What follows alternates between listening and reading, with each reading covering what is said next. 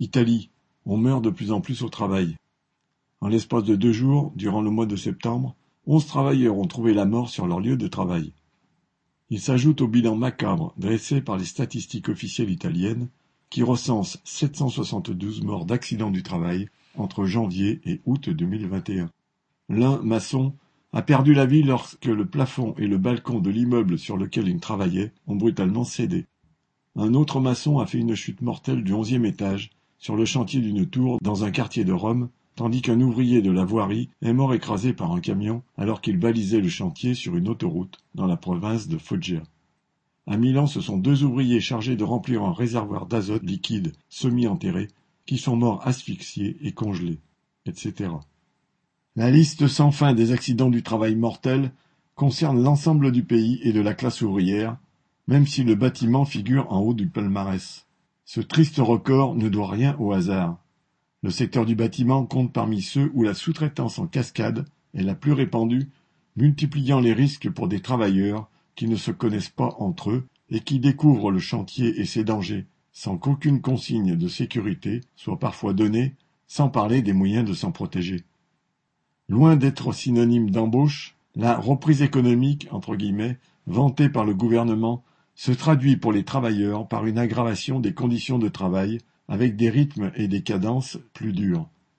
Avec la levée des restrictions sanitaires, l'interdiction des licenciements, en vigueur au plus fort de la pandémie, a été levée au 1er juillet. La menace de chômage exerce une pression supplémentaire sur les travailleurs pour les contraindre à accepter des mesures de sécurité moins protectrices quand elles ne sont pas totalement inexistantes. Des chiffres comme ceux-là font régulièrement la une de l'actualité. L'Italie est l'un des pays riches d'Europe où depuis longtemps l'on meurt le plus d'être ouvrier. En 2008, on dénombrait 4,5 morts au travail pour 100 000 travailleurs dans le pays, contre 1,84 en France 1,02 au Royaume-Uni. Et en 2015, la moyenne des morts au travail s'établissait déjà à trois victimes par jour, moyenne dépassée aujourd'hui. Devant cette avalanche de victimes, en quelques jours, le gouvernement s'est fendu de déclarations affligées sur la nécessité d'arrêter le massacre, entre guillemets, et a promis quelques mesures, parmi lesquelles l'embauche d'inspecteurs du travail, la suspension immédiate des activités d'une entreprise où des manquements graves à la sécurité seraient constatés, ou encore des formations dans les ateliers et les écoles financées par les régions.